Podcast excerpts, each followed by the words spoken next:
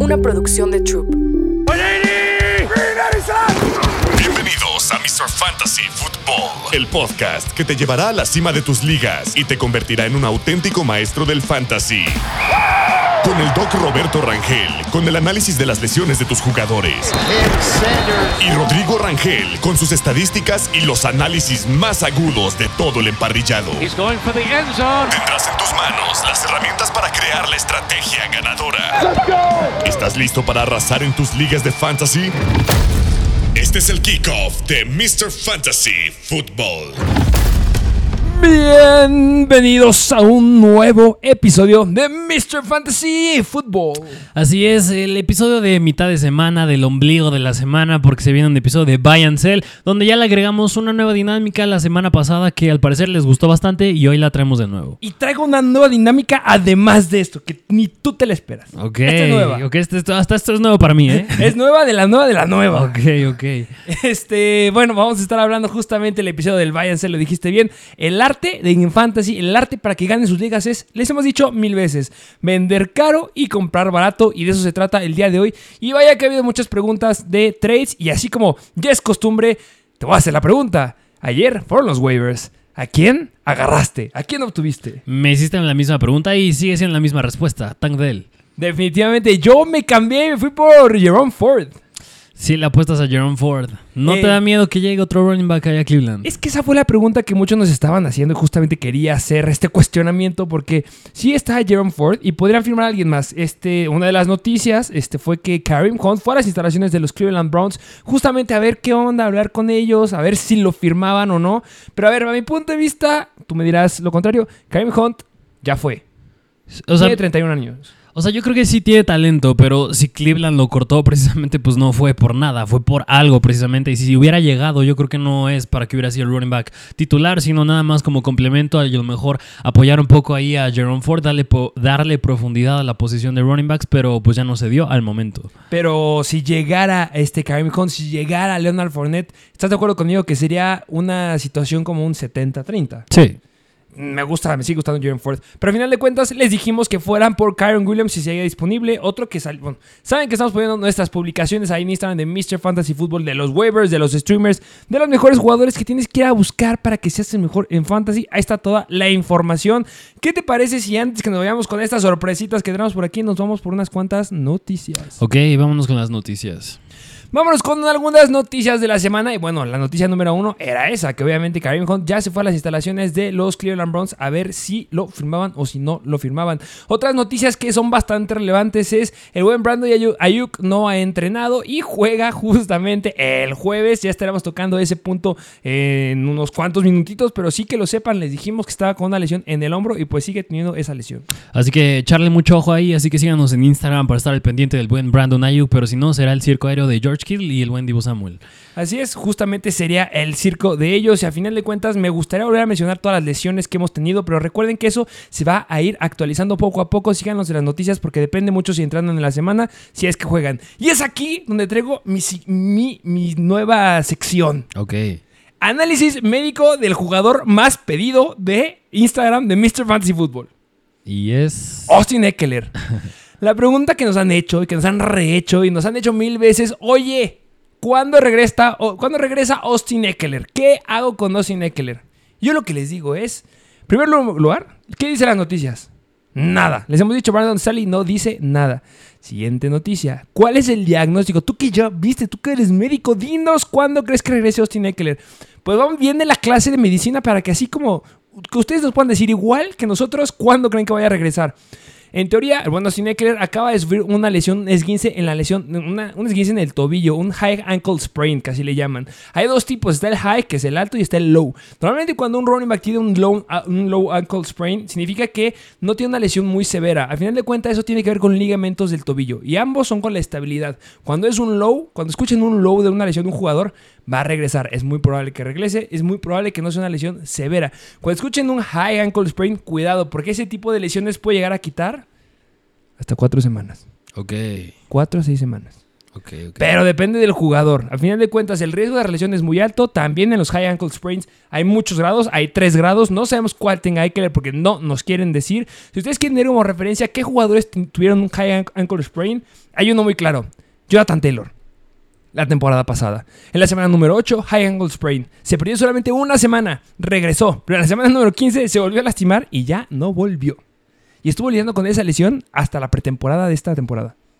Ok, ok.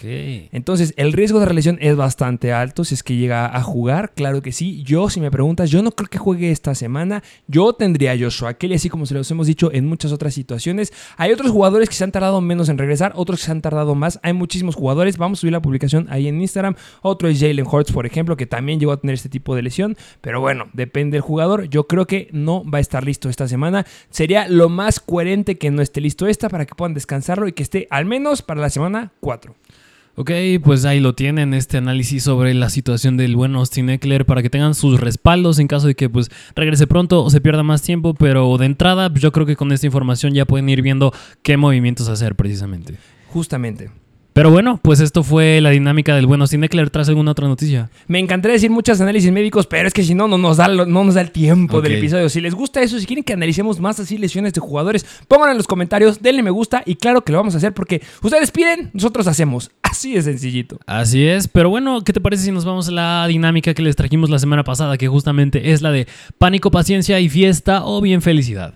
Que Me gusta más fiesta. ¿No quieres que sea fiesta? Mira, pues es que es similar para mí. Al fin y al cabo, estos jugadores representan echar fiesta, estar feliz, estar contento, estar a gusto, porque te han, dado, te han dado muy buenos números y así proyectan a futuro. Pero en fin, vámonos con la primera parte, que son los jugadores que son de pánico, con los jugadores que tienes que preocuparte sí o sí. Alerta roja. Así es. Y vámonos con el primero, que es el running back de los Minnesota Vikings. Les dijimos que lo vendieran la semana pasada y es Alexander Mattison. Me sorprende que esté aquí, claro que no me sorprende. Y algo que fue bien, no, bueno, no fue chistoso, que obviamente todos los que estamos en este mundo del fantasy sí hay que concientizar. Se le fueron encima a Alexander Mattison la semana pasada, se le fueron con mensajes de odio. Ya los Minnesota Vikings dijeron que están reprobando ese tipo de actitudes de los fans hacia los jugadores, pero bueno. Mattison tiene que entender que no debe ver esos tipos de comentarios, que vea los positivos. Pero al final de cuentas, Alexander Mattison tuvo un juego bastante malo en la semana número 2. ¿Por qué? Porque fue una, fue en contra de una muy buena defensiva terrestre. Y dos, estuvo fombleando y pues demostró lo que ha estado demostrando toda su carrera. No es nuevo, no es eficiente. Sí, sí, sí, mira, 3.2 yardas por acarreo es bastante malo. Se enfrentó también contra Tampa Bay en la semana 1, que no es una defensiva nada fácil en contra del ataque terrestre. Pero más allá de eso, lo, lo que a mí más me preocupa en cuanto a Alexander Mattison es que el equipo en la NFL que más se inclina a lanzar en vez de correr el balón son los Minnesota Vikings. Es el equipo que más lanza y que menos corre. Y eso es malo para los running backs. Nos encanta para Jefferson, para Jordan Addison, para TJ Hawkinson, igual para Kirk Cousins. Pero para Alexander Mattison es bastante malo. ¿Y sabes qué respalda esto? Que no sé si recuerdes que si hubo un equipo que estaba buscando firmar a un nuevo corredor, entre uno de ellos Kareem Hunt, eran los Minnesota Vikings. Así, también ellos saben que aquí hay un problema, pero se están inclinando al ataque aéreo. Son muy buenos en el ataque aéreo. No veo de qué forma se vayan a regresar al ataque terrestre. Mattison, lo siento, ya tenías que haberlo vendido la semana pasada. No lo vendas ahorita porque no te van a dar nada. Aguanta la que va a dar una buena semana. Tiene que dar una buena semana. Sí, no sé cuándo, pero al menos tienes que conseguir algo a cambio de él. Sí, sí, sí, justamente. Así que cuidado con la situación del buen Alexander Mattison. Específicamente, los Vikings corren un 22% contra un 77% cuando lanzan. Así que cuidado ahí. Pero en fin, vámonos al siguiente jugador, que este igual es running back. A mí me preocupa bastante. A lo mejor y tú no estás de acuerdo, pero es de los Houston Texans y es Damian Pierce. Sí, me, me preocupa y no me preocupa. O sea, me preocupa ahorita. Al día de hoy estoy preocupado. Sí, claro que estoy preocupado por lo que llegamos a decir en el episodio de Waivers, porque tiene la peor línea ofensiva, tienen muchísimas lesiones. Ya lo dijimos. Si hay un coreback que lo han saqueado más veces, ese es CJ Stroud, 11 veces. Y les dije la estadística de la semana pasada. ¿Cuántas yardas tuvo después del contacto de Men Pierce? 38. ¿Y cuántas tuvo en total en todo el juego? 31. O sea, perdió 8 yardas porque lo tacleaban todo el tiempo atrás. Sí, sí, sí. O sea, justamente lo, tema de Damian Pierce lo tocamos en el episodio de waivers. Y entre running backs con 26 acarreos como mínimo, Damian Pierce es el tercer running back más ineficiente, con 2.7 yardas por acarreo. Si les dijimos que Alexander Mattison es ineficiente, Damian Pierce es todavía más ineficiente. Claro que se puede justificar que estos este Houston Texans, bien lo dijiste, tienen bajas con Laramie Tunsil, con Juice Scruggs y con Titus Howard, linieros ofensivos que, hoy, que al momento o están inactivos o están en IR. La buena noticia, yo les dije con Damian Pierce es que Devin Singletary y Wale ambos también son ineficientes. Apenas, apenas promedian 2.6 yardas por acarreo y 2. La mala noticia es que estos dos hombres, Wale y Singletary, acaparan los drives de 2 minutos y series este, y down y tercer down, oportunidades de tercer down, que son situaciones importantes para el pase. Y ahí se ve reflejado en que Damian Pierce nada más tiene un 7% del target share entre dos semanas, una cifra que no nos gusta para nada.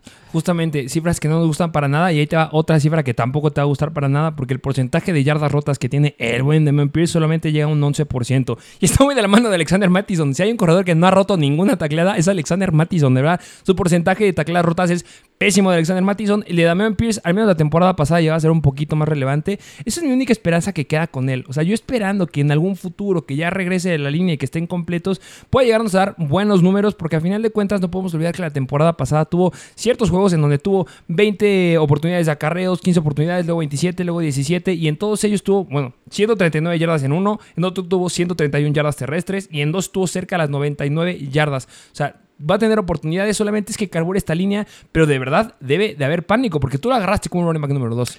Sí, y de la mano del mismo argumento que dije con los Vikings. Los Vikings son el equipo que más lanza, pues los Houston Texans son el quinto equipo que más lanza. Y yo creo que se justifica porque en la mayoría de los partidos yo creo que van a ir perdiendo en el marcador. Y eso que ocasiona que lances más y no corras tanto. Justamente. Entonces, pánico si tienes a Damian Pierce. No sabría, no, no está justo en el episodio ahorita de váyanse, le cómprenlo, véndelo. No, no está, pero sí una alarmita ahí porque no pintan bien las cosas. Así es. Pero bueno, vámonos al siguiente jugador que ya este ya es Tyrant. Este era de esperarse que estuviera aquí. Es de los Atlanta Falcons y es Kyle Pitts. Véndanlo. Ya, ni, es, que, es que ni siquiera me dan ganas de ponerlo en el buy, en el cel oficial. No, no, no. Y es que pequeño spoiler. Pequeño spoiler porque más adelantito en los jugadores que tienes que vender está su compañero, que no voy a decir su nombre, pero en Alex Smith. está Kyle Pitts. Tenemos que vender a Alex Smith. No, van a cortar. No, no, no, no, no, no, no. Estamos hablando de. Ya, lo diremos. Pero Kyle Pitts lo tienes que vender porque está haciendo muy malo. Apenas lleva 8 targets entre dos semanas, 4 recepciones nada más. No lleva touchdown, ni siquiera ha llegado a las 80 yardas. O sea está siendo bastante ineficiente y así como ya les dije con los Texans y los Vikings, que son los equipos que más lanzan, pues viceversa, el equipo que más corre, que más corre, es decir, el primero son los Atlanta Falcons. Es un equipo que primero corro y luego lanzo. A ver, seamos sinceros, ¿crees que alguien vaya a comprar a Kyle Pitts? No, no, no, no, para nada. ¿Consideras que ya es mejor tirarlo? Yo creo que es.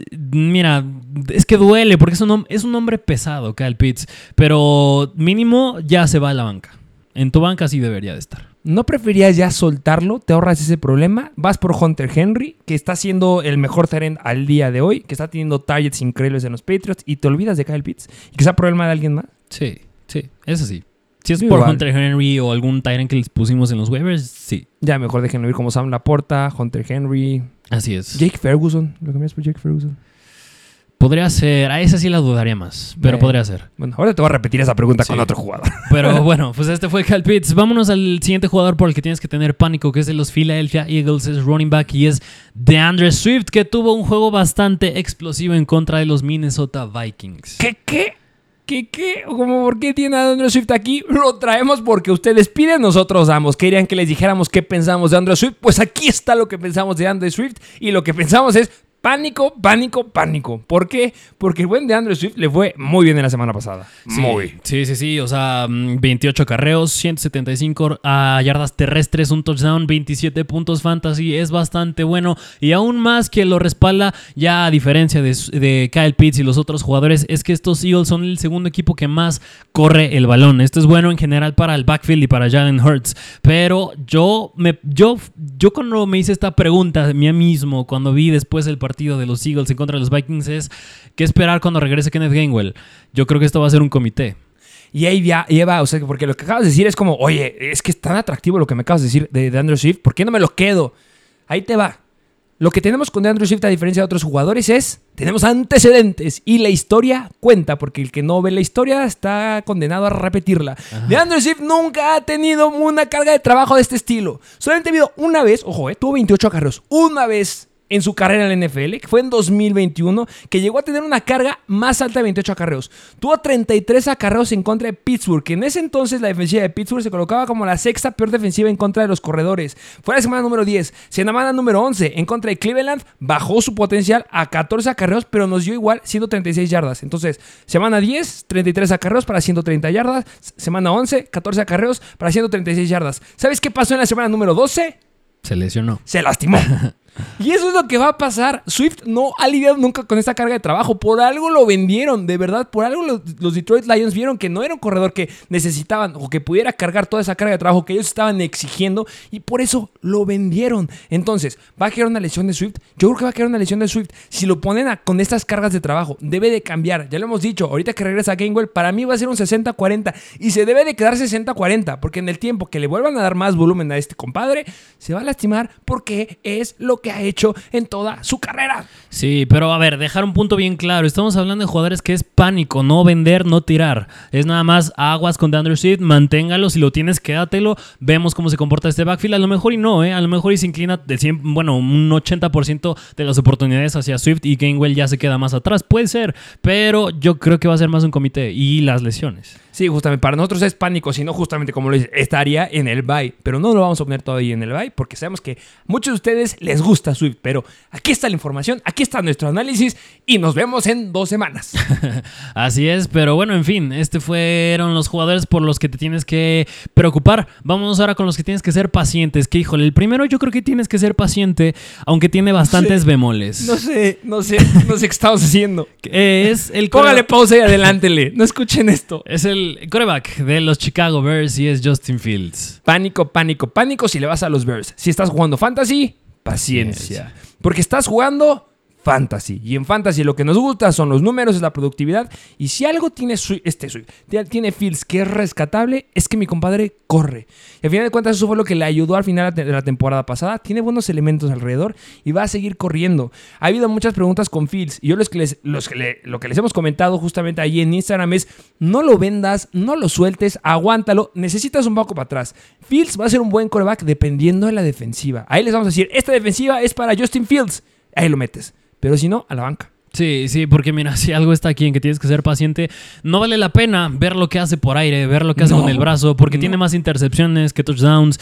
Tú ves el video, esto no se refleja tanto en las estadísticas, pero tú ves el tape, el video, qué jugadores tienen libre cuando está en la bolsa de protección y no tiene visión, parece que está ciego. Hay una jugada que está en la yarda 20, tiene el lado derecho tres wide receivers libres, tiene una buena cobertura de la línea, agarra, se pone a pensar, ve izquierda, ve derecha y al centro. ¿Por qué corres, compadre? Ahí lanza. No, es una. Pero mira, ya, ya, ah, este es el punto en contra de Fields. El punto a favor es que nada más tras dos semanas, los Chicago Bears le han dado cuatro jugadas que son específicamente para que Justin Fields corra se me hace un número bastante bajo considerando que Justin Fields, a mi punto de vista, yo creo que es debatible entre Jalen Hurts, Lamar Jackson, a lo mejor y entra Anthony Richardson, es de los mejores corebacks corriendo en la NFL. Sí, justamente, vámonos a ver ese pro que le estamos diciendo. Está dentro de los cinco mejores corredores, los cinco corebacks han tenido la mayor cantidad de acarreos en la NFL. El que está hasta arriba es Daniel Jones porque en la semana 2 es una locura. Pero después está este Justin Fields en el cuarto lugar con 13 acarreos, 62 yardas y un touchdown terrestre. O sea, eso es bueno. Hay otros corebacks, hay muy pocos que lo han hecho. Entre otros son Lamar Jackson, bien lo dijiste tú. El otro es impresionantemente Baker Mayfield. El otro es Patrick Mahomes. Y después llega nuestro compadre Justin Fields. A final de cuentas, va a tener oportunidades por ahí. No pienses que va a dar cosas por aire, va a dar por tierra. Y dependiendo de la defensiva, lo vas a meter.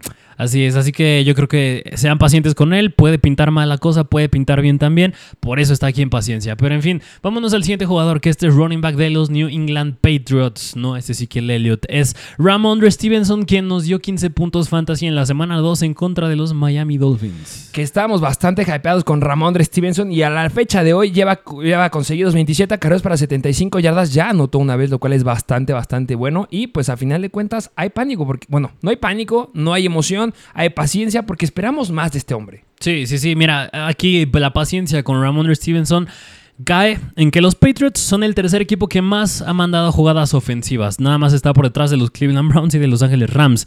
Pero si hay algo muy bueno es que este equipo de los Pats lanza. Y Ramon Stevenson, donde está teniendo mucha participación por aire, porque es el segundo corredor que más ha corrido rutas entre todos los running backs en la NFL. Es un número bastante bueno, tiene buena participación de rutas. Y así que el Elliott, pues no está haciendo mucho ruido, que digamos. Así que el pro y el, área de esperanza para Ramon Stevenson cae en que si estás jugando, eh, jugando en una liga PPR, puede irle bastante bien futuro por aire.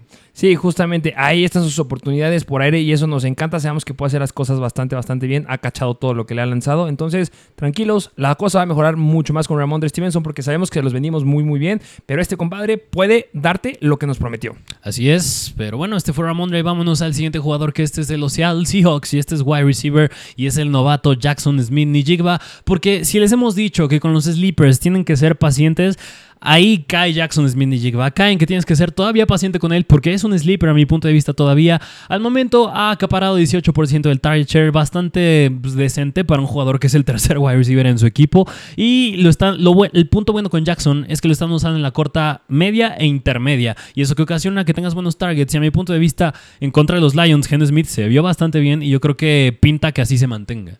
Sí, justamente pintan las cosas bastante bien. A final de cuentas, siguen siendo un personal aquí donde está Tyler Lockett, donde está Dick Metcalf. Poco a poco nos hubiera gustado que Jackson Smith Yo creo que ahí está la cuestión, que muchos hubieran esperado que ya estuviera haciendo las cosas que está haciendo Safe Flowers o que está haciendo Jordan Addison. Pero ahí va. O sea, a final de cuentas está una ofensiva donde lo van a empezar a usar. Tiene muy buena calidad. O sea, es, es una locura este hombre. Era muy bueno en college y puede demostrar cosas muy, muy buenas aquí. Así que no se caigan con Jackson Smith Jigba. Ténganle paciencia. Llegará su momento. Así es. Y bueno, con esto finalizamos los de paciencia y vámonos con los que tienes que estar feliz, con los que tienes que echar fiesta, los de la buena noticia. Y vámonos con el primero que es claramente de Los Ángeles Rams. Es el wide receiver, es el hombre del momento y es Pucanacua. Pucanacua, que no nos vamos a cansar de decir Pucanacua, Pucanacua. Aquí va a estar todo el tiempo, vamos a estar hablando de él. No lo vendan, no lo sienten, no le hagan nada, inicienlo, sean felices porque lo draftearon, va a ser de los mejores picks en fantasy de waivers de esta temporada. Sí, y más adelante vamos a hablar en el episodio, ahorita en el episodio vamos a hablar de un jugador que va a ser su compañero y se pone interesante la cosa. Pero no, yo quiero recapitularlo con Puka. Ok. O sea, nada más sí que quede muy claro que cuando regrese Cooper Cup no va a cambiar la cosa. O sea, yo lo dije en lo de Webes, pero viene otra vez, viene clarito para que ustedes lo tengan porque nos siguen preguntando. Recuerden que Puka Nakua, bueno, más bien, Cooper Cup, ¿de dónde corre sus rutas? Del slot. Y él es el del slot. Puka Nakua está corriendo las rutas desde el slot. No. Pucanacua está corriendo la mayor cantidad de sus rutas, más del 60% del wide receiver externo. También corre del slot, sí, sí corre del slot, pero no está corriendo ahí la mayoría. Final de cuentas, el rol que está tomando Pucanacua es de Robert Woods. Entonces va a llegar Cooper Cup, el slot. Viene el Pucanacua desde el wide. Y va a ser hermosa esta ofensiva. Pues mira, yo lo quería mencionar un poquito más adelante, pero justamente, específicamente, Cooper Cup desde el 2021, desde el slot, ha corrido 740 rutas, desde el white 417, es decir, son casi 300 rutas de diferencia y el 56% de sus rutas el año pasado estaban siendo desde el slot, así que lo dijiste bien, me estaba guardando este datito para un poquito más adelante, pero en fin, pues este va a ser el rol de Cooper Cup. Pucanacua, la duda es nada más si Matthew Stafford podrá alimentar a los dos. Ahorita hablamos más de Cooper Cup. Este, este es la parte de Pucanacua. Este es para hablar de bien Pucanacua ok, pero en fin, este es el buen Puka. Vámonos al siguiente jugador con el que tienes que estar feliz, que podríamos dudarla bastante. Es el los Tampa Bay Buccaneers, es wide receiver y es el viejo Mike Evans. A ver, aquí es a, hoy. Hoy no estoy hablando de mañana. Ya sé que mañana hablamos de Swift, yo lo sé, pero así es Mr. Fantasy. Habla de hoy y hoy estoy feliz con Mike Evans porque si recuerdan y si regresan a escuchar el episodio de cuáles eran mis picks favoritos, cuáles eran mis sleepers favoritos, cuáles eran los picks con los que yo sabía que le iba a ir bien, uno era Mike Evans y al día de hoy Mike Evans es el cuarto mejor wide receiver en fantasy y se iba como el wide receiver número 35, si no me equivoco. Sí, sí, sí. O sea, mira, lo que respalda muy bien a Mike Evans es que Baker Mayfield, de los mejores corebacks en pases largos, se está viendo bastante bien. ¡Se lo dijimos! Le están dando buena protección, protección su línea ofensiva, así que al menos ahorita las cosas pintan bien. A futuro ya veremos. Y que si fuera otro jugador sí me, sí me espantaría, pero recordemos que Mike Evans se caracterizaba por esto, porque era el wide receiver dependiente al touchdown. A lo mejor ahorita ya no me gusta tanto, a lo mejor y sí, sí, sí, lo vendería. Pero ahorita estoy feliz con él. Ok. Ok, pues muchas felicidades si tienen a Mike Evans. Y vámonos al último jugador con el que tienes que estar feliz, que este es de los Washington Commanders, el running back, y es el buen Brian Robinson. No lo vendan. Este sí, me voy a enojar, ¿eh? Me voy a enojar si lo venden. Porque Brian Robinson está dentro de los cinco mejores corredores en fantasy al día de hoy. El uso que está teniendo es increíble. Antonio Gibson fombleó en la semana número uno y le dijeron te vas a la banca. Y Brian Robinson se ha quedado con todo. Sí, que a mi punto de vista, Antonio Gibson también, al igual que Kyle Pitts, ¿eh? yo creo que es un serio contendiente a que lo tienes que ya tirar de tu equipo. Pero Brian Robinson, pues 4.8 yardas por acarreo, dos touchdowns en contra de los Broncos, que no es poca cosa, es una buena defensa.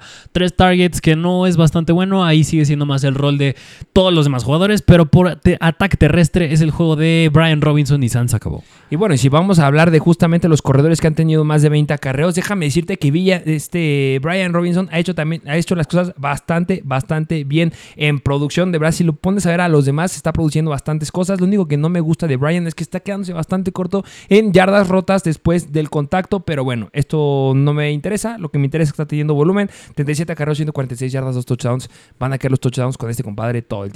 Así es. Y con eso finalizamos la dinámica, la sección de pánico, paciencia y fiesta. Y ahora, ¿qué te parece si nos vamos a lo que es el episodio? A los jugadores que tienes que comprar y vender. Vamos a los jugadores en primer lugar, a los jugadores que tienes que ir a ver si los tienes y que tienes que ir a vender o comprar. ¿Cuáles son primeros? Así es, ¿qué te parece si empezamos con los que tienes que comprar? Venga, vamos a ver los jugadores que hay que comprar. Venga, chapaca. Vámonos primero, vámonos primero con el running back de Las Vegas Raiders y es Josh Jacobs. Que este nos podríamos tardar. Este ya estuvo en el episodio pasado. Ya les llegamos a decir que tenían que conseguirlo. Les dijimos vayan por él porque este compadre está teniendo volumen. A final de cuentas, tú lo has dicho. Te pierdes training camp, baja rendimiento. Sí, sí, sí. O sea, tú ves los números de Josh Jacobs y son bastante mediocres. Y nada más con este dato: yardas por acarreo 1.6. Qué horror. El promedio del NFL es 4.5. O sea, está sumamente bajo. Y, y, aquí no es como Damian Pierce, donde la línea ofensiva no está bloqueando bien, donde hay bajas en la línea ofensiva. No. Esto va, yo creo que nada más es a que Josh Jacobs no se ajustó bien en el training camp, tiene que ajustarse más, apenas lleva 19 puntos fantasy entre dos semanas, pero si por algo está aquí en jugadores que tienes que comprar, es el uso que tiene. Y está mucho tiempo adentro del campo, tiene buena participación de rutas, tiene buenas oportunidades terrestres y eso nos gusta. Tiene muchas cosas buenas. Tiene ya 46 yardas, aunque eso es mediocre, pero tiene 28 acarreos, lo cual es bastante, bastante bueno. Le está tirando a 14 acarreos por partido, lo cual es muy, muy bueno. La mayor cantidad de sus eh, acarreos los hace dentro de la línea. El 91% de sus acarreos es dentro de la línea y por fuera solamente ha corrido 8% de sus acarreos. Solamente un acarreo por ahí. Nos gusta mucho lo que proyecta Joe Jacobs. Van a llegar esos números tranquilos. Vamos a tener ese volumen que tenía de la temporada pasada porque está teniendo indicios ahorita. Solamente es que le den. No creo que sea como Hunter Renfro que nada más lanzaron una vez la semana pasada. Yo creo que viene un trade con Hunter Renfro pronto, pero ya hablaremos de eso después. Josh Jacobs lo van a usar porque es un gran elemento. Sí, así que 19% del target share nos gusta bastante. Váyanlo a comprar porque ahorita está baratito. Vámonos al siguiente jugador, que este es de los Cincinnati Bengals, es wide receiver. Yo creo que es, podría decir que es el nombre más pesado que traemos y es el buen Jamar Chase. Que a veces yo, sí, nos, sí hemos estado en contra de este tipo de jugadores, ¿no? Porque sabemos que es como a ver, si puedes conseguir a Jamar Chase, obviamente vas a conseguir a Jamar Chase. No queremos caer en ese tipo de contenido, porque es obvio. Pero inténtenlo. es que hay dos cosas que se conjugan ahorita. Jamar Chase le fue muy mal en la semana número 2 y cae la lesión de Joe Burrow. Sí. ¿Qué me puedes decir de eso? No juega esta semana, yo creo, ¿eh? ¿De plano? Yo creo que no. Ok, mira, eso es bueno para la defensiva que vaya a jugar en contra de Kansas City, que al momento no me acuerdo cuál es, pero, ah, que es la Covers, creo que es la, no, no, no, no, me estoy equivocando, no. Ahorita se lo checamos, pero el, en fin, lo que pasa con Joe Burrow y estos Cincinnati Bengals es se lo puedo resumir a una estadística. No sabemos. Mm, pues es que mira, no, sí, decir que es muchas cosas, pero yo creo que una es que claro que Baltimore le jugó bien a Cincinnati, pero algo que ha tenido muy mal Joe Burrow es que pases que ha lanzado que son atrapables de 2022 a 2023 ha bajado de un 23 a un 16% y pases que son para nada atrapables ha subido de un 15% a un 21%. A lo mejor Jamar Chase era muy bueno en balones peleados, pero también es, de los Whites con más drops y el que se benefició más fue T. Higgins. Pero el target share, la participación de rutas, Jamar Chase es de los mejores que la tiene. Sí, justamente, si nos vamos un poquito a sus estadísticas, ha tenido 17 targets, lo cual es bastante bueno. Vámonos a 8 targets y medio en las dos semanas, lo cual es espectacular. Ha tenido 10 recepciones. En total lleva 70 yardas. Ha corrido 40 rutas, los cuales muy, muy bueno. Y eh, el average draft of target es de 7.4 yardas. Es bueno, hay volumen. Sí, obviamente si no juega Joe Burrow, se nos cae un poquito la potencial de llamar Chase, pero que haya, a lo mejor pierdes un 30% de su potencial. Sigue siendo muy, muy bueno. Segundo escenario donde digamos que Joe Burrow se pierde el resto de la temporada me sigue gustando. Y si lo puedes conseguir ahorita, inténtalo. Y viene la pregunta, ¿Garrett Wilson o Jamar Chase? Jamar Chase. Definitivamente. Yo creo que es algo que puedes llegar a sacar porque Jamar Chase no ha dado nada. Y Garrett Wilson ha anotado dos veces. Entonces, hay muchos tres que puedes llegar a hacer ahí para conseguir a Chase. Y ya lo chequé. Van en contra de los Rams. Vayan a agarrar la defensiva de los Rams si no juega Joe Burrow. Sí, eh. Eh, pero en fin, este fue Jamar Chase. Vámonos al siguiente jugador, que este es wide receiver de los Green Bay Packers. Aún no debuta esta temporada y es Christian Watson. Este yo creo que es mi favorito para ir a conseguir ahorita. Sí. Me atrevería a decir que en verdad es mi favorito. ¿Por qué? Porque se conjuga mucho con lo que dijimos en, la en el episodio pasado. Jordan Love. ¿Cómo le ha ido a Jordan Love? Pues mira, pero ese Jordan Love es bastante dependiente a touchdown. Eso es malo para él como tal. Pero es bueno para los wide receivers porque es el coreback que más tiene pases de touchdowns a la par con Kirk Cousins. Y eso nos gusta porque si alguien tenía muchos touchdowns la temporada pasada en estos Packers era Christian Watson. Justamente, vámonos a la semana 10, a la semana 13 de la temporada. El buen Christian Watson ya estaba de regreso. Solamente se perdió la semana 3, 6 y 7. Pero de esta semana 10 a semana 13 estuvo anotando casi dos touchdowns por partido. Eso es una locura. De verdad, este es el potencial que tiene este hombre. Y solamente logró alcanzar eso con. No, o sea, no es como que wow, la gran cantidad de target share. No, no era tan espectacular. Fue muy buena en dos juegos porque era más de 30%, pero en la otra era del 18%, lo cual era bastante mediocre. Al final de cuentas, aquí hay una fórmula. Y yo se los llevaba a decir con Jordan Love. Cuando estamos haciendo los análisis de pretemporada, es como, a ver. Si hablamos mal de Jordan Love, tiramos a todo el equipo. Pero si hablamos bien de Jordan Love, podemos levantar y sacar muy buenos elementos. Y Jordan Love ya nos demostró que él está del lado que es bueno. Está haciendo cosas buenas. Está dándole mucho volumen a Jordan Reed. Está dando volumen a Romeo Dobbs. Está dando volumen a Musgrave. Está dándole volumen a los corredores. Colocó a Aaron Jones como uno de los mejores corredores aéreos en la de, bueno, las primeras dos semanas. Hizo que Aaron Jones ya se perdió un juego. Y ese volumen va a estar concentrado en aproximadamente más del 27% del target share hacia Christian Watson. Eso me encanta. Sí, mira, yo creo que el único pero que le puedo poner a Jordan Love es que tus peros. Es que nada es color de nada es color de rosa. Digo, creo que los jugadores que son color de rosa para mí es Christian McCaffrey y Sansago. y Pucanacoa. Y, y Jamar Chase. Y digo, este Justin Jefferson. Pero Jordan Love es de los quarterbacks que menos ha tenido intentos de pase, con 52, y tiene el peor porcentaje de pases completos, bastante malo. Pero ha, sido sin Christian Watson. Ya que regrese Christian Watson, yo creo que este número puede mejorar y los touchdowns que lo sigue manteniendo ya es bastante bueno. Ahí te vamos a hacer estadísticas, lo que le gusta a ustedes. Lleva 52 pases en dos partidos. Ha estado lanzando 26 pases en cada uno de estos partidos. Este, el buen eh, Christian Watson estuvo cerrando la temporada pasada con un 26% del target share. Digamos que se quede justamente esos 26, que se quede con unos 6 targets, ¿te gusta? Ah, ya es bueno. Eso es excelente. Y ya nos estuvo demostrando que con esos seis targets que tuvo partidos, justamente, el, ¿cuál quieres que vayamos? El de la semana número 11, con seis targets tuvo cuatro recepciones para dos touchdowns. Lo buscaban en zona roja. La semana 15 y la semana 16 lo buscaron tres veces dentro de la yarda 20. Y dos veces de esas tres fueron dentro de la yarda 5. O sea, no es solamente que lo busque, o sea, es que lo busque en zona roja. Que lo busque y que va a ser su target favorito esta temporada. De verdad, está gratis. Nadie lo quiere. Sí. Bueno, no sé. Pero pues, inténtenlo. Yo creo que es un, un bastante asequible. Sí, sí, sí, justamente. Así que vayan por el buen Christian Watson. Vámonos al siguiente jugador. una pregunta. ¿Qué les gusta okay, okay, Wilson o Christian Watson? Y está bastante pareja. Pero yo creo que si es apostarle a riesgo, prefiero el riesgo de Christian Watson. Nice. ¿Drake London o Christian Watson? Mm, Christian Watson. Sí, Christian Watson. Sí. Definitivamente. Sí, Christian Watson. Pero bueno, vámonos ahora sí al siguiente jugador que les tenemos, que este es running back de los Jacksonville Jaguars y es el buen Travis Etienne, que la semana pasada en general este partido de los Jaguars en contra de los Chiefs fue bastante decepcionante. Yo esperaba más puntos, no tenía el over-under más alto de la semana, la, acabó cayendo el under. Travis Etienne se quedó con 6.2 puntos fantasy, pero igual que Josh Jacobs. Travis Etienne nos gusta por el volumen que está teniendo. Tuvo 12 acarreos bastante bueno. O sea que se quedó con los 3 acarreos de zona de gol para poder anotar. Que no los haya concreta y no los haya metido, es otra cosa. Pero los está teniendo y tuvo 3 targets. Nada mal, tiene buena participación de rutas. Así que Travis Etienne nos gusta por el uso que tiene. ¿Y contra quién van esta semana? Contra Houston. Sí.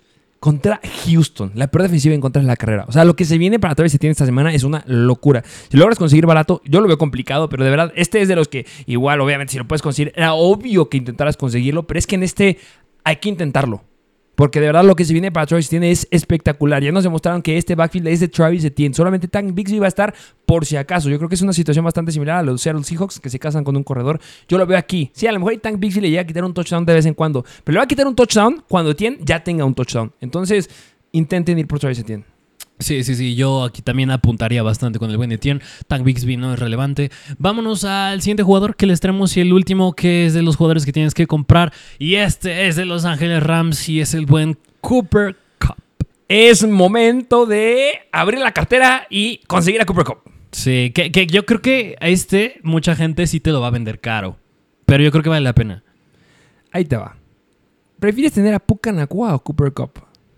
Híjole, yo. De guapo, este está complicada. Yo no la voy a responder. Híjole, yo creo que me iría. Es que la edad, me preocupa la edad, pero si no le quitas la edad, Cooper Cup. Sí, es que él es el del slot. Él es el que ha hecho química con justamente Matthew Stafford.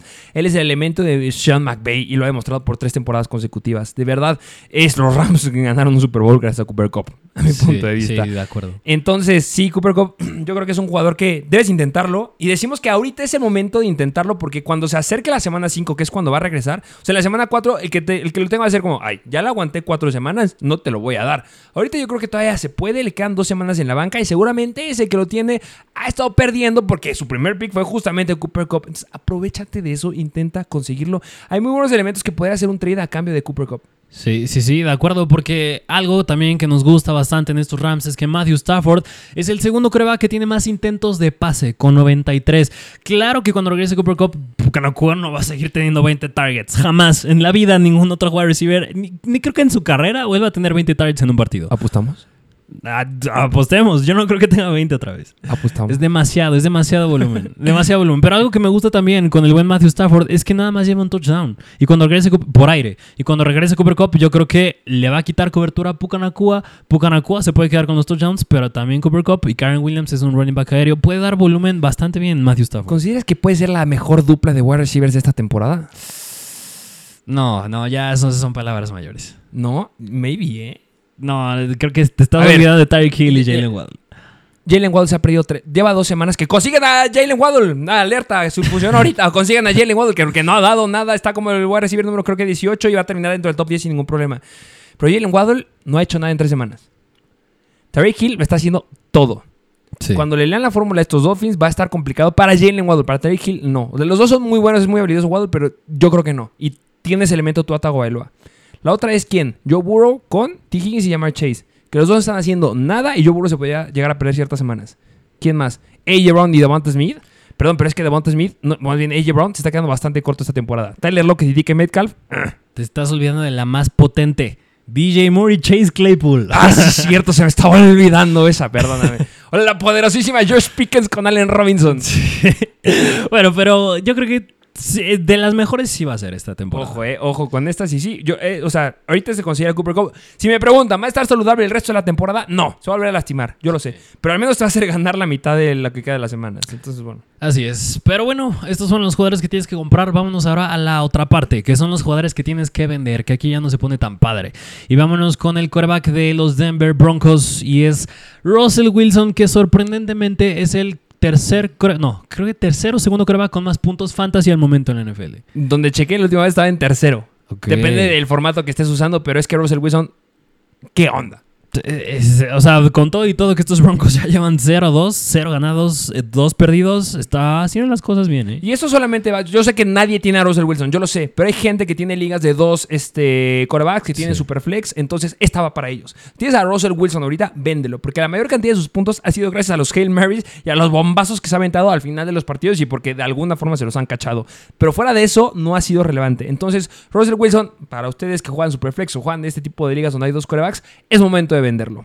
Así es. Así que, pues si lo tienen, véndanlo porque está haciendo las cosas bastante bien. Similar a Mike Evans, ¿eh? que han sido sus dos puntos, sus dos partidos increíbles por dos bombazos que le ha aventado el buen Baker Mayfield, pero si no fuera por eso se caería. Es misma situación similar. Justo, justamente. Pero en fin, vámonos al siguiente jugador que este es running back de los Miami Dolphins y es Raheem Mostert. Que este es el jugador del que quería hablar. De este es en el que, a ver, gente, si, si vieron cómo me puse cuando estoy hablando de este de Andrew Swift, es que con Raheem Mostert va igual.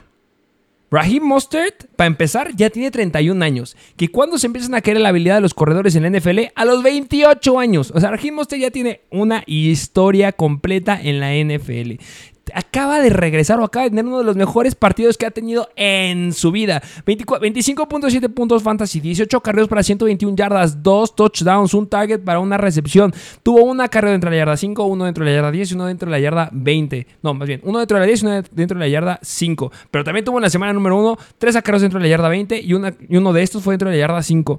Lo que tiene este hombre es demasiado. Demasiado.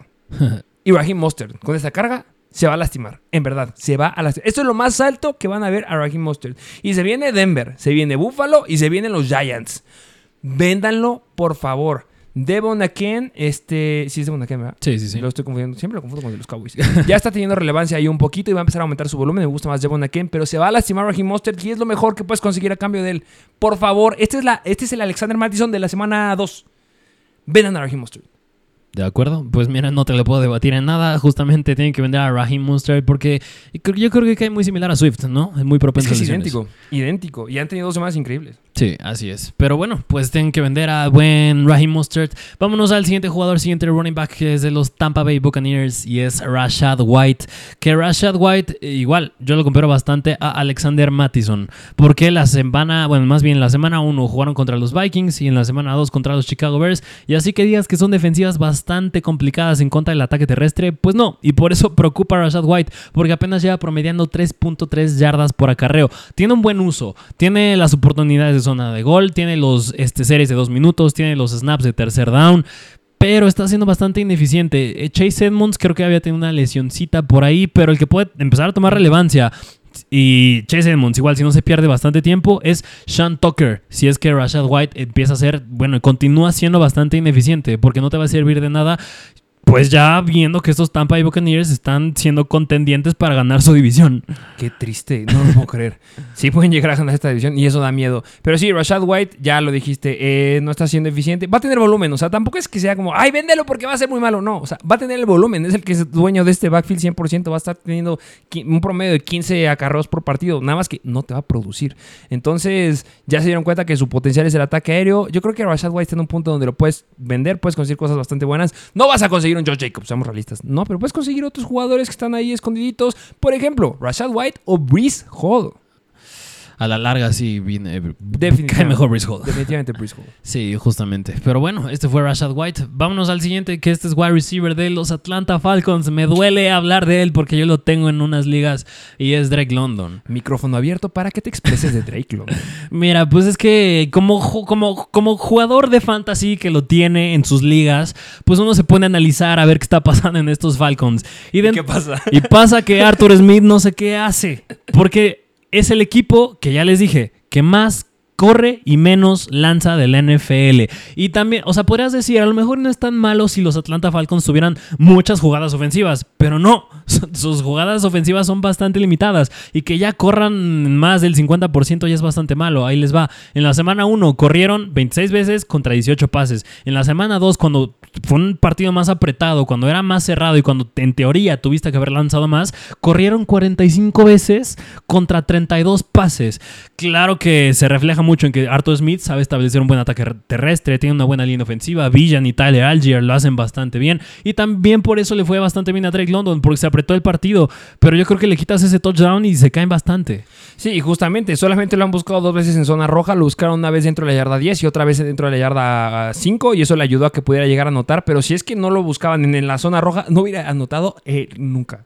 Entonces, Drake London, véndanlo, intenten conseguir algo, yo sé que es complicado, pero yo creo que puedes conseguir un Breeze Hall, por ejemplo, a cambio de él se me hace algo bastante, bastante factible. Sí, y era mi esperanza porque esta semana que van en contra de los Detroit Lions, yo creo No. que va a ser la misma fórmula. Y se va a poner feo después, ¿eh? Para estos Atlanta Falcons. Sí, es que si tenían que haber lanzado era contra Green Bay y contra Detroit. Partidos más cerrados, pero no creo que vaya a ser así. Ni hablar.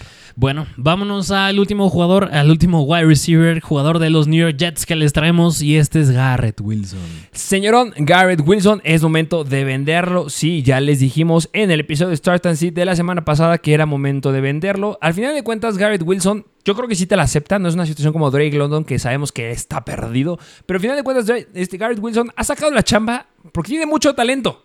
Sí. O sea, no por nada fue el jugador ofensivo novato de la temporada pasada. O sea, Garrett Wilson ha anotado, lleva dos anotaciones. Es bien complicado que pueda volver a anotar esta semana, pero podría darse. Pero para podrías, yo no quiero tener un wide receiver uno que estoy con podrías. Prefiero tener un wide receiver sólido y alguien que me dé buenos puntos.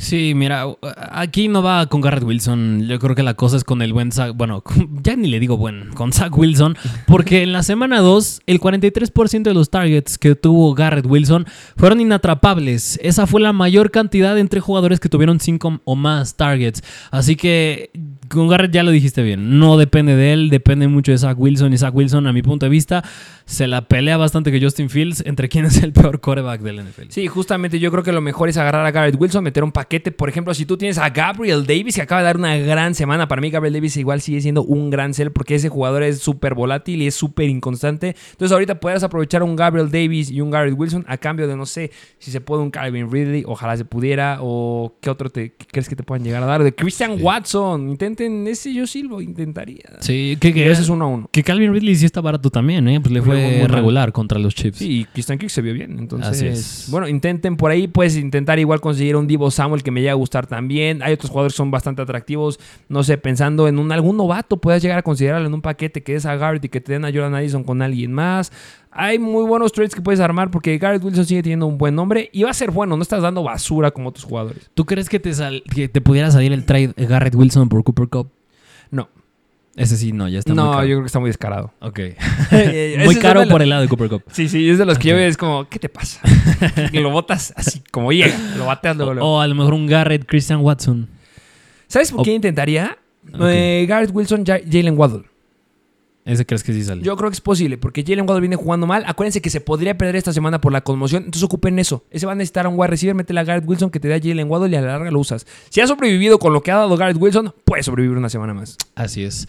Pero bueno, pues estos fueron los jugadores que tienes que comprar y que tienes que vender. Vayan a buscarlos, va, desháganse de ellos. Ya hemos tocado bastantes. Pero ahora, ¿qué te parece si vamos a la parte final? Que es hablar del Thursday Night Football. ¿Qué me puedes decir del over-under? Vamos a hablar del juego de los New York Giants visitando los San Francisco 49ers. El es de 45 puntos, bastante regular. Son favoritos los 49ers por 10 puntos. Aquí no hay problema de lluvia, hay 0% de probabilidad. ¿Y qué te parece si empezamos del lado de los 49ers, donde se pone, bueno, McCaffrey, lo tienes que iniciar sí o sí. Donde está interesante, ya lo dijiste bien, es con los wide receivers porque Brandon Ayuk podría no jugar. Muy probable que Brandon Ayuk no juegue y si es que llega a jugar va a tener una disminución en su rendimiento a mi punto de vista. Sí, la pregunta es sí y la respuesta es sí. Yo sí creo que va a pasar porque tiene una lesión en el hombro y son bastante complicadas y al final de cuentas estás pegando y el riesgo de volverte a lesionar es bastante grande y la verdad no vale la pena en contra de unos Giants que te vayas a lastimar y que te vayas a perder el resto de la temporada. Los Giants a los wide receivers han permitido 29.4 puntos fantasy. En total los wide receivers este, en general han permitido 253 yardas para 20 recepciones y solamente han permitido un touchdown por aire. Y también algo interesante es que han permitido un touchdown por tierra. Solamente dos defensivas que lo han permitido a los wide receivers. Final de cuentas, me gusta mucho Divo Samuel. Me encanta si lo tienes. Es un start sí o sí. Y más si no juega Brandon Ayuk. Así es, así que inicienlo bien porque se pueden enfrentar a Trey Hawkins, Dante Banks o a Dory Jackson, pero ninguno son competencia para Divo Samuel. Y hablando que George Hill, que la verdad ha estado deficiente también, pero yo creo que esta semana podría ya remontar a ser quien es otra vez, porque digo, si la semana pasada le permitiste a Zach Ertz un buen target share y que produjo, yo creo que esta semana lo puede hacer también con George Hill sin Brandon Ayuk. Sí, justamente han permitido 10 puntos fantasy en promedio por juego a los Giants. Y eso lo puede conseguir Josh Kittle y hasta un poco más. Entonces, sí, me gusta Josh Kittle. Yo creo que sigue siendo un jugador que debes de empezar. Así es, y bueno, pues estos fueron los 49ers porque no vale la pena considerar a nadie más. Y del otro lado de los Giants, donde yo creo que aquí sí ya podemos hablar de más jugadores, empezando con Daniel Jones. Daniel Jones, que nos acaba de dar la mejor semana en fantasy de todos los corebacks en la semana número 2. Hablando específicamente de la defensiva de los 49ers, que se vieron muy deficientes en la semana 2 en contra de los Rams porque permitieron muchos puntos. Esta línea no sé qué le pasó, pero en general han permitido 18.5 puntos fantasy en promedio a los corebacks. Les han permitido por aire a los corebacks 65 eh, este, pases completos, lo cual se me hace bastante bueno, bastante asequible para el buen Daniel Jones. Han permitido 371 yardas, eso también es muy, muy bueno. Y pues dos touchdowns por aire. Lo que viene aquí que es un problema que yo creo que puede llegar a caer, es la defensiva que más ha interceptado a los corebacks, con cuatro intercepciones. Bueno, la segunda después de la defensiva de los Cowboys. Y lo que más me preocupa a mí también es que en esta línea ofensiva de los Giants tienen jugadores cuestionables, entre ellos Andrew Thomas, el tackle izquierdo, y el guardia, el guardia izquierdo. Y el mejor equipo, el equipo con mejor pass rush de la NFL al momento son los 49ers. Y el séptimo equipo que peor cubren jugadas de pase son los Giants. Así que yo creo que las intercepciones se justifican porque precisamente cubren, este, le llegan bastante bastante potente al coreback los 49ers, así que yo creo que tendría mis reservas con Daniel Jones. Y donde está interesante es el backfield con Saquon Barkley. Sí, con Barkley, la verdad, ya salió Brian Dabol diciendo, sí, es que podría ser que juegue el jueves. Es como, cáete. No, no digas tonterías, Brandon. No va a jugar. Ni se emocionen con Barkley, no va a jugar definitivamente. Él tuvo, por ejemplo, a diferencia de lo que le estaba comentando, él, él tuvo un low ankle sprain. O sea, sí podrá regresar. No creo que se pierda las tres semanas. Puede ser que regrese en dos. Eso es bastante bueno. Pero no va a jugar esta semana, así que ni se emocionen. Así es, así que. Matt Breda. Aquí es el juego de Matt Breda. Que yo también. Ok, o sea, si yo agarré de waivers a Matt Breda, lo podría meter, pero es una muy buena defensiva en contra del ataque terrestre. Y también está Gary Brightwell. Así que yo creo que si meta Matt Breda sería porque podría tener el volumen, pero yo creo que va a dar números de un flex. Sigue siendo un streamer, sí. Eh, había otros streamers que nos gustan más. Nos gusta más Jerome Ford, nos gusta más Zach Moss, nos gusta más Karen Williams, si es que los llegaste a conseguir. Pero después justamente yo pongo al buen Matt Breda. Es que lo que hizo Karen Williams la semana pasada en contra de esta defensiva... Que yo, yo sigo justificando eso, que era un juego divisional. Sí, bueno, sí se, está un poquito diferente, pero sí tendría un poco de... O sea, no de reservas. Yo creo que si quieres meter a Matt Breda, mételo. No lo metes... O sea, a ver, quiero aclarar este punto. Mételo como tu running back, no lo metas en la posición de flex, reglas que los jugadores del Thursday Night no los metas en el flex, pero yo creo que va a dar números de un flex, es diferente. su título es de un flex, yo creo que va a estar promediando ahí unos 13 puntos fantasy. Y si llega a notar, llega a unos 15. Así es. Y bueno, pues hablando del ataque aéreo, el jugador relevante va a ser Darren Waller, porque al momento es el líder en target, se ha quedado con un 21% del target share entre dos semanas, la semana pasada se quedó con también buenos targets. Y lo único que me da miedo también es de la par con Daniel Jones, que le puedan, no pueda ser eficiente, le lleguen muy rápido y no puede lanzar tanto el balón. Sí, los 49ers han permitido a los Titans 7.7 puntos fantasy en promedio por juego. Han permitido 15 targets para 6 recepciones. Han permitido 34 yardas y un touchdown a los, a los Titans. Entonces yo creo que Darren Waller lo puede llegar a hacer. No me lo sienten, empiecenlo sin ningún problema, pero va a estar cuestionable antes del partido, pero yo creo que si juega, debería jugar. Así es, Tyler Higby se quedó con 7 targets la semana pasada, pero bueno, en fin, estos fueron los jugadores relevantes. ¿Y tú considerarías a la defensiva de 49ers un streamer esta semana? Eh, es que el, que tiene, es que la defensiva más tomada después de los Cowboys. Mm, Tienes que empezar, o sea, si estuviera disponible, me encantaría. me fascinaría empezarla, pero no, está agarrada en 99% de las ligas. Así es. Pero en fin, este fue el Thursday Night Football. Eso sería todo por el episodio del día de hoy. Vayan y comenten cuál es su jugador favorito, cuál es el que van a vender. Hay algo que están haciendo que nos están comentando. Oye, hice este trade por este trade. Eso me encanta. Vamos a intentar repostearlos. Vamos a intentar hacer un análisis de los trades que hagan. Comenten, dejen me gusta, denle las 5 estrellas si nos están escuchando en cualquier este, plataforma de audio. Síganos en Instagram porque estamos subiendo noticias todo el tiempo, análisis, estadísticas y todo para que sean los mejores en fantasy. Así es, así que como siempre, síganos en todas nuestras redes sociales, arroba Mr. Fantasy Football. Dejen 5 estrellas, dejen su like y dejen un comentario para ver qué opinan de nuestros episodios. Muchas gracias por escucharnos. Mucho éxito esta semana. Que salga ese trade. Y nos vemos a la próxima. Mr. Fantasy Football. Una producción de Troop.